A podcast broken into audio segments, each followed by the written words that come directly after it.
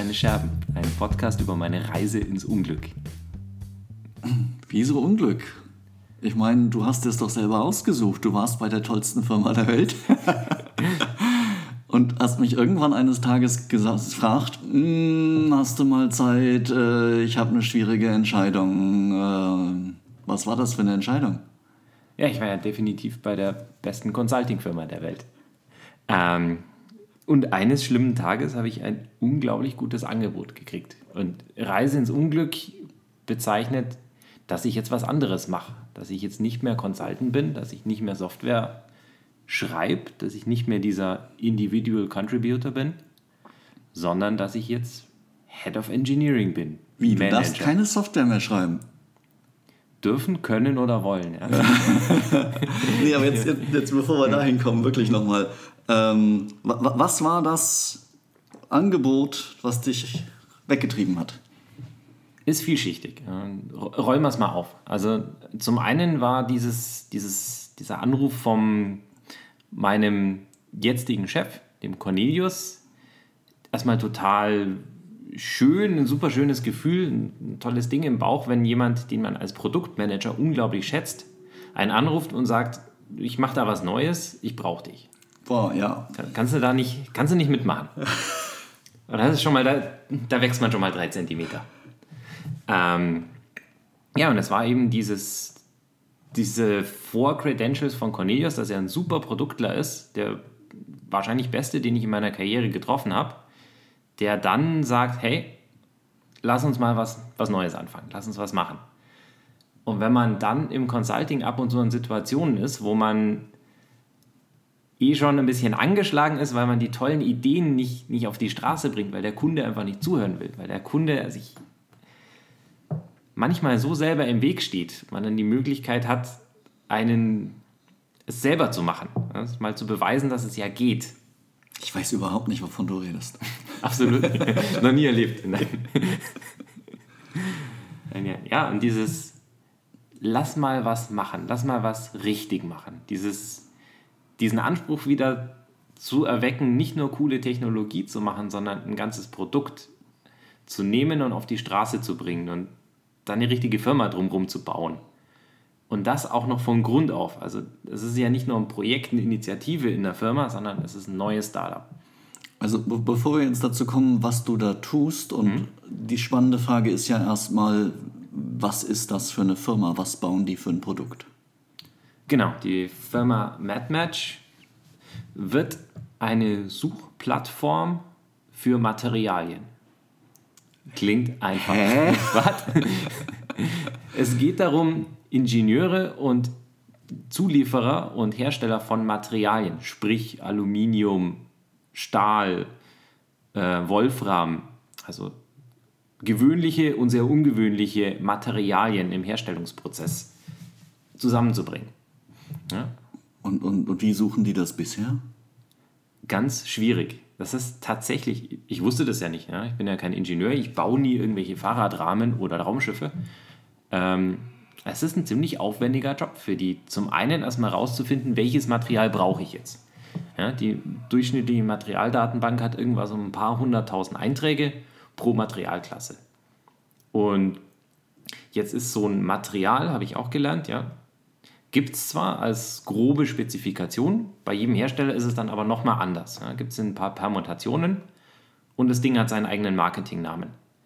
Das heißt, herauszufinden, dass wenn man weiß, ich brauche einen Stahl in einer bestimmten Biegesteifigkeit und der bei einer Temperatur XY noch die Eigenschaft Z hat, ist erstmal total aufwendig. Ah. Ich muss wühlen. Ich, tatsächlich sitzen die manchmal noch da mit den dicken Büchern den Materialbibeln, die sie irgendwie in der Uni in den 80ern schon gehabt haben. Da steht dann natürlich das neue coole Zeug nicht drin, ja, sondern halt der klassische Stahl, den man so kennt. Und das andere sind einfach Google-Suchen. Sie googeln sich so lange oh. durch. Und wenn du dir da mal die anderen Webseiten anschaust, die versuchen da in der Richtung was zu machen, die sehen halt aus wie IMDB vor zehn Jahren. Mhm. Also. Aber Wenn, wenn ihr jetzt so ein Materialmatching macht, wo, woher wisst ihr, dass das funktioniert? Oder wa warum glaubt ihr, dass das funktionieren kann? Auch wenn es andere gibt, die so beschissen aussehen. IMDB, MySpace, MySpace für Material. du bist dann immer mit dem. Wa wa warum glaubt diese Firma, glaubst du, dass das besser funktioniert? Was ist anders? Ähm, was mich auch am Anfang super beeindruckt hat, ist, es gab eine wahnsinnige Vorberechnung des Business Cases. Da bin ich jetzt nicht so gut drin, sowas zu machen, aber was ich gesehen habe, klang einfach super seriös, dass man sich angeguckt hat, ja, was gibt es da für einen Markt, wie viele Menschen benötigen dieses Produkt, diese Dienstleistung, wie viele Leute wollen da was anbieten, wie viele Leute gibt es überhaupt, die was anzubieten haben und wären die auch bereit dafür zu bezahlen.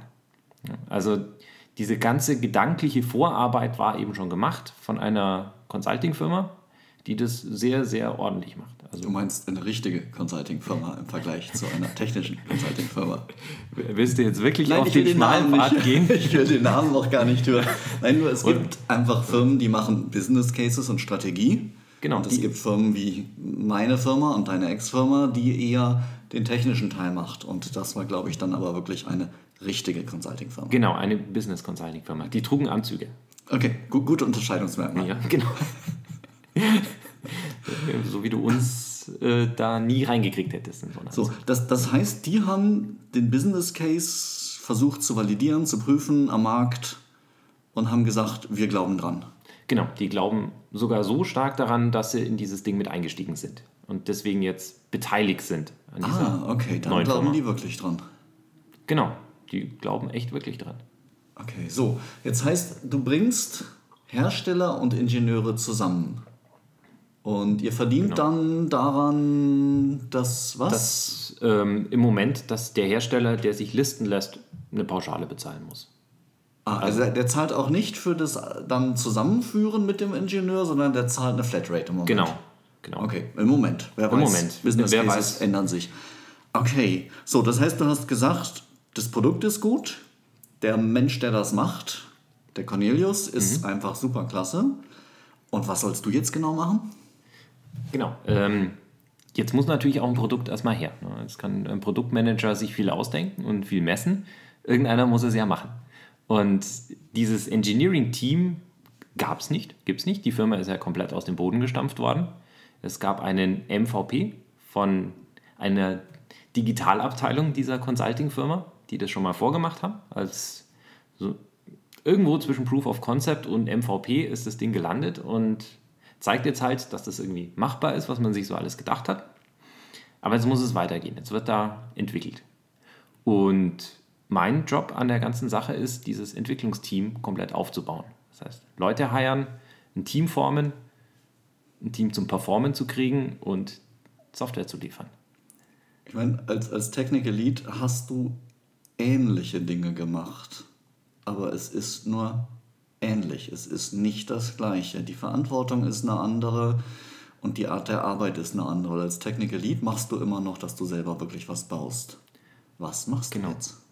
Was ich jetzt mache, ist tatsächlich nur noch Code Reviews, nur noch Coaching, weil ein großer Teil meines Wertesystems darauf abzielt, dass ich jetzt die, diese neue Möglichkeit, ein Team zu bauen, nutze, um möglichst viele Leute möglichst weiterzubringen da habe ich richtig Lust drauf. Und deswegen versuche ich jetzt möglichst wenig Code selber zu machen. Ein bisschen was habe ich gemacht, um die Übernahme in Schwung zu kriegen.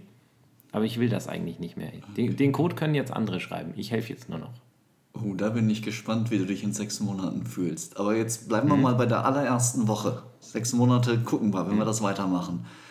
Du bist die erste Woche da, du bist ausgestiegen aus dem Consulting, du fängst da an und keiner ist da. Also kein Ingenieur ist da. Wie war das? Mhm. Genau, also es war noch ein Kollege da von der Digitalabteilung der Consulting Company, sozusagen mein Vorgänger organisatorischerweise. Mhm. Ja, also die haben quasi das Startup einmal gespiegelt in ihrer Digitalgarage. Mhm. Die bauen so ein virtuelles Startup, da sind alle Rollen besetzt. Die machen auch das Hiring, quasi mich muss der auch erstmal einer hiren, das haben die gemacht. Und dann war ich da und wir haben versucht, uns in zwei, drei Tagen, die er noch in diesem Projekt war, eine absolute Druckbetankung Instant-Übergabe zu machen. Autsch. Hat ganz gut funktioniert. Ich bin reingegangen und habe gesagt, weißt du was, lass uns ein Release machen.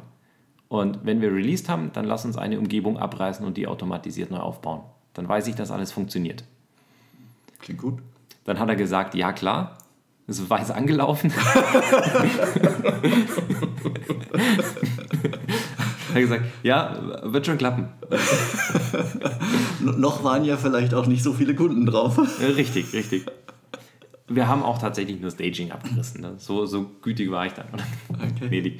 Aber ich wollte halt zur erfolgreichen Übergabe sehen, ich will jetzt einmal den Release-Prozess durchmachen, irgendeine Kleinigkeit ändern und ähm, gleichzeitig die, die Infrastrukturautomatisierung. Ja, das war ja noch so ein bisschen mein altes Steckenpferd im Consulting. Da kenne ich mich aus. Irgendeiner musste das ja mal übernehmen. Ja, vom Frontend hatten wir noch zwei Freelancer, die etwas länger mit an Bord waren. Das heißt, dieses Wissen kann man gemütlicher übergeben, aber das war immanent dringend. Da mussten wir ganz schnell Wissen rüberschaufeln.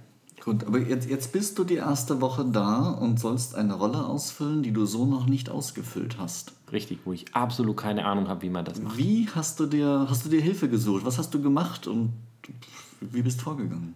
Ähm, das Witzige war ja, dass tatsächlich von der Idee, ich mache das, bis zum Start sind genau sechs Wochen vergangen.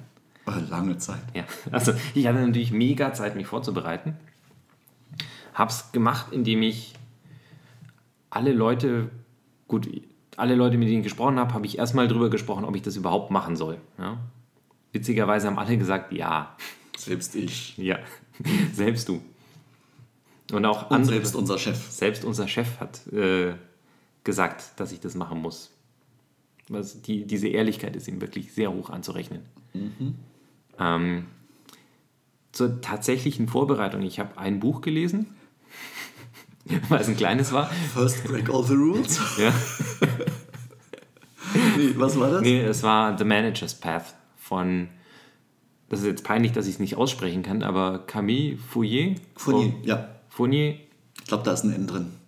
Kanada. mh, wahrscheinlich. cool. Mhm.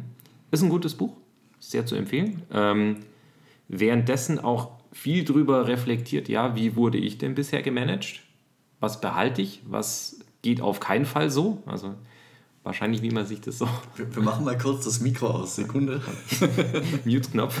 Okay, nein. Okay, ein Buch gelesen. So, was hast du mitgenommen davon? Zwei Findings aus dem Buch, zwei Sachen, die du sagst, oh ja. Ähm, Values first. Also Methoden kann man übernehmen, kann man sein lassen, ist aber eigentlich alles Quatsch, wenn deine Werte nicht stimmen oder wenn die Methoden nicht zu den Werten passen. Also gefühlt habe ich mir ein Wertekonzept aus oder formuliert, ja, das war ja schon immer irgendwie in mir drin, aber ich habe es auch für das Interview irgendwie gebraucht zu formulieren. Ja, ich musste denen ja auch verkaufen, was will ich denn da jetzt machen? Ja, die, haben, die wussten ja gar nicht, was so ein, was Engineering überhaupt ist. Und ich habe denen halt so erzählt, was ich vorhab, wie, wie ich mir ein gutes Engineering-Team vorstelle, eine gute Engineering-Abteilung, was, was da wichtig dran ist. Und das will ich jetzt umsetzen. Ja, und- Erzähl. Was ist daran wichtig? Jetzt wird's spannend. Ja, jetzt, kommen, jetzt kommen wir auf den Punkt endlich. Ne? Leuchten hier die Augen. Ja, Also, was ist Total. wichtig? Autonomie. Ich will Autonomie schaffen. Ich will dieses Servant Leadership Ding, das man so oft erzählt, wirklich auch leben. Also mein, meine Vorstellung von meinem Tag ist dann gut, wenn meine Mädels und Jungs sauber gut arbeiten können, alles was sie haben, äh, alles was sie brauchen haben, Spaß an der Arbeit haben, es ihnen gut geht und sie geile Software liefern können. Und ich prügel alles drumherum irgendwie so hin, dass es schon geht. Ja, also die Wolfmama vielleicht. Ah, okay. Oder, oder der Papa-Bär. Der, Äh, Autonomie hat die Camille Fournier, Fourier, nee, Fournier, glaube ich. Äh, Daniel Pink, Autonomie, Mastery und das dritte vergesse ich immer. genau, kommt in dem Buch auch nochmal sehr schön formuliert vor. Ich, Okay. ich traue es mich jetzt nicht zu, zu erzählen, weil ich. Also, hilf nochmal. Autonomie, Mastery und.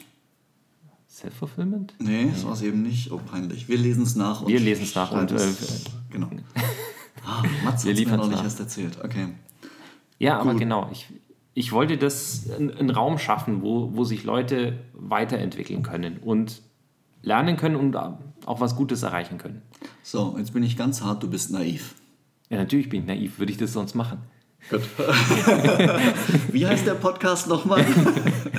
Uhlsteine Scherben, ja. Also wenn Dinge okay. kaputt gehen, ja. Wahrscheinlich. Schau mal, ich hoffe, dass du nicht kaputt gehst. Okay, du bist mit einem Wertemodell reingegangen. Werte kann ja immer sehr fuzzy sein, bei dir klingt mhm. das jetzt konkreter. Äh, das heißt aber, klassisch Werte sind dann wichtig, wenn du eine Entscheidung hast und zwei Sachen sich widersprechen. Hast du schon mal irgendwas gehabt, wo du so richtig sagst, ups, da musste ich an mein Wertemodell zurückdenken? Wirklich so in so einer Crunch-Mode-Situation? Ja, ja, klar. Also wir hatten schon ganz am Anfang musste ja auch relativ viele so Prozessentscheidungen treffen. Ja, so wie, wie die kleinen Details, ja, welchen Issue-Tracker nehmen wir? Wie arbeiten wir mit Git? So diese ganzen kleinen Dinge. Ja? Und jetzt okay. komme ich natürlich rein als frisch aus der Technik und ich weiß natürlich genau, wie es läuft. ich weiß absolut, wie Softwareentwicklung richtig geht. Ja? Also vielleicht ganz kurz von mir, wenn der Chris das sagt, das klingt jetzt überheblich. Ich gebe ihm aber größtenteils recht. Der weiß das. So, ich bin wieder still da war jetzt, vielleicht kommt der Sarkasmus nicht ganz durch. Ja? Doch, er kam ich, bei mir zumindest kam er an und deswegen wieder. Nur der Punkt ist der, selbst wenn du es hm? übertreibst, hm? du weißt eine Menge, du weißt zumindest vielleicht nicht immer richtig, aber ich bin mir sicher, die Entscheidungen wären richtig. Aber du hast nicht entschieden. Genau, ich, ich musste sofort, also ich wollte nicht in diesen Trott gleich reinkommen, zu sagen, ha, jetzt bin ich ja Manager. Ich habe Leute frisch eingestellt, die hören noch auf mich. Jetzt sage ich komplett, wo der Hase lang geht. Weil ich weiß ja genau, wie ich es haben will.